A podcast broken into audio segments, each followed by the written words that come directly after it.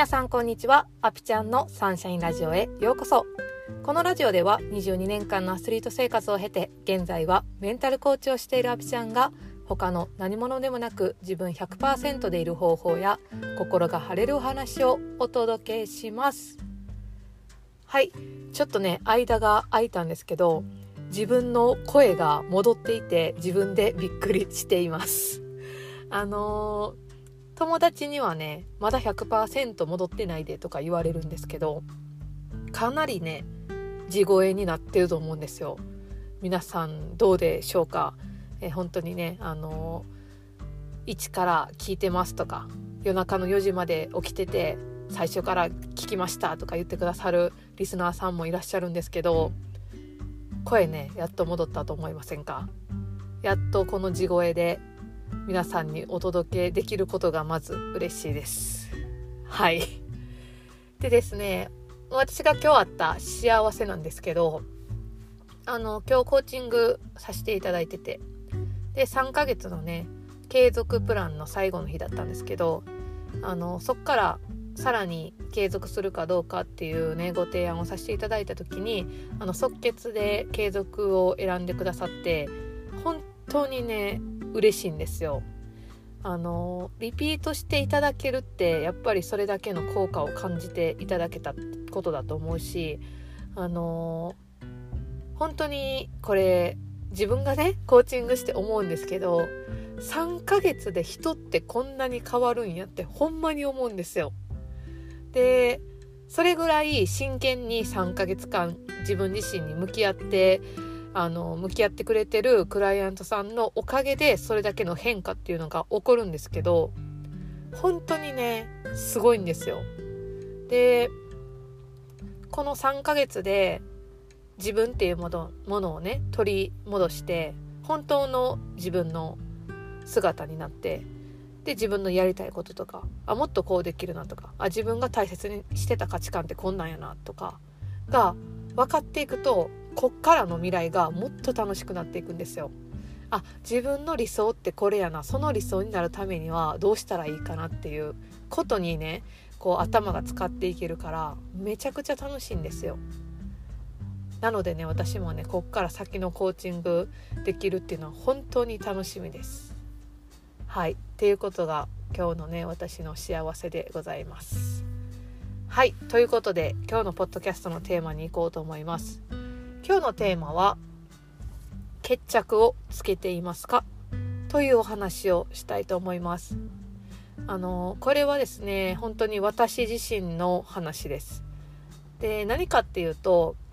えっと私は今陸上競技ねアスリートの陸上競技をえっとお休みしております。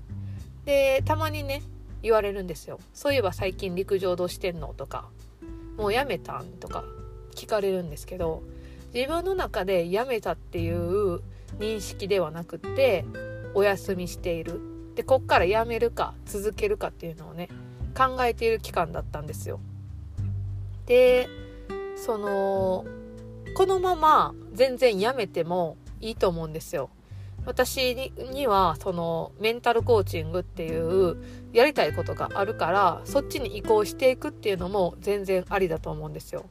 ただ私の中でなんかねこう陸上競技に対してじゃあやめてコーチング行こうみたいなこうすっきり感ってなくってなんか不全感が残ったまんまだったんですよね。ででもそれって別に何て言ったんやろな悪いことではなくってこう全てがねすっきり終わらせれるっていうものではないとは思うので人生ってまだまだ続いていくからあのそういう区切りが曖昧なものがあってもいいと思うんですよ。でいいとは思ってたんですけど私の中でやっぱりそのやめるっていう選択に至らないのには何かあるんですよね。うん、でこれって何なんやろうなっていうのをずっと自分で探してたんですけどあの先日ね私が尊敬している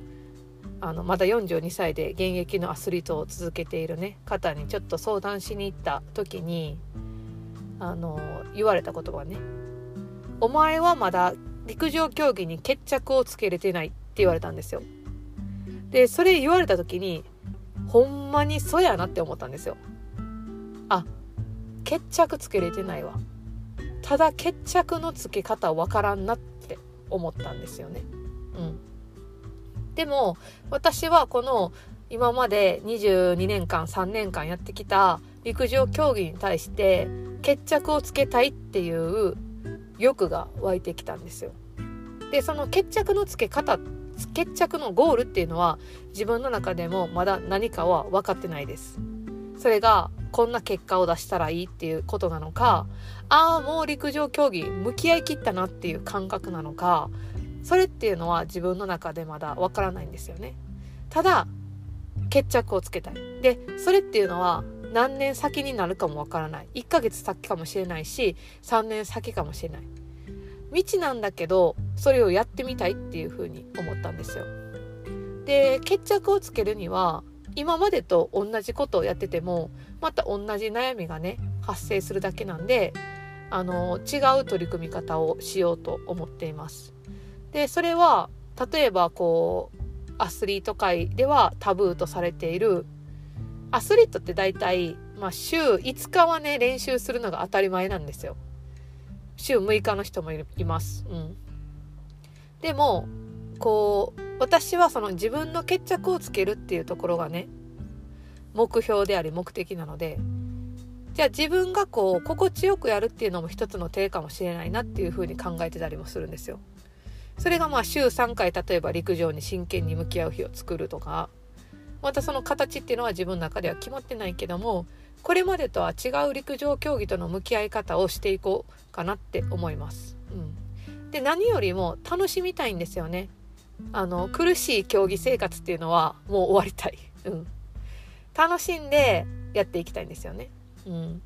で楽しんだら結果なんか出えへんちゃうんかみたいなね発想っていうのももちろん私の中にもあるし今これを聞いてくださってる皆さんの中にもあると思います。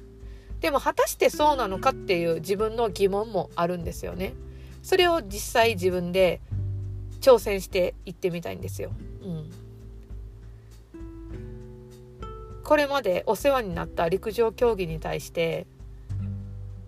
楽しい思いをもっと作りたい楽しい思い出をもっと作りたいしここまで陸上をやってきてよかったなっていうのを心の底から思える終わり方を探していきたいと思います。でこのね決着っていう言葉がすごい私には当てはまったんですけど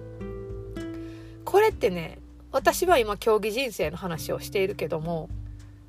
この日々の中でも決着ってたくさんつけるシーンがあるんですよ。で例えばなんですけど私はつい最近あのー、提案していただいたことがあってそれに対して検討しますっていう開始をしてたんですね。これはもう陸上とは全然関係ない話なんですけどでであの検討しますって言ってそっから返信してなかったんですよ。でも私はあなんか決着って全てにおいて必要なことやなって感じた時にちゃんと返事しようと思ってあ今回はちょっとお断りさせていただきますっていうことをちゃんと伝えたんですね相手先に。うん、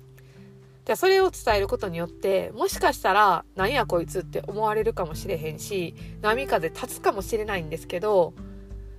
せっかくねこう提案していただいてることに対してうやむやに返すっていうのもなんか失礼やなっていうふうにその時感じてあのお断りしたんですけどそしたらすごいねこううん応援してくれるようなメッセージを返してくれたんですよね。でその時にあなんかこう自分が波風立てて立てないようにって思ってうやむやにしてきたことって結構あるけど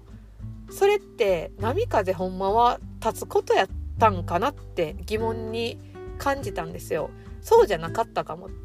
はっきりと断るとかはっきりとリクエストするって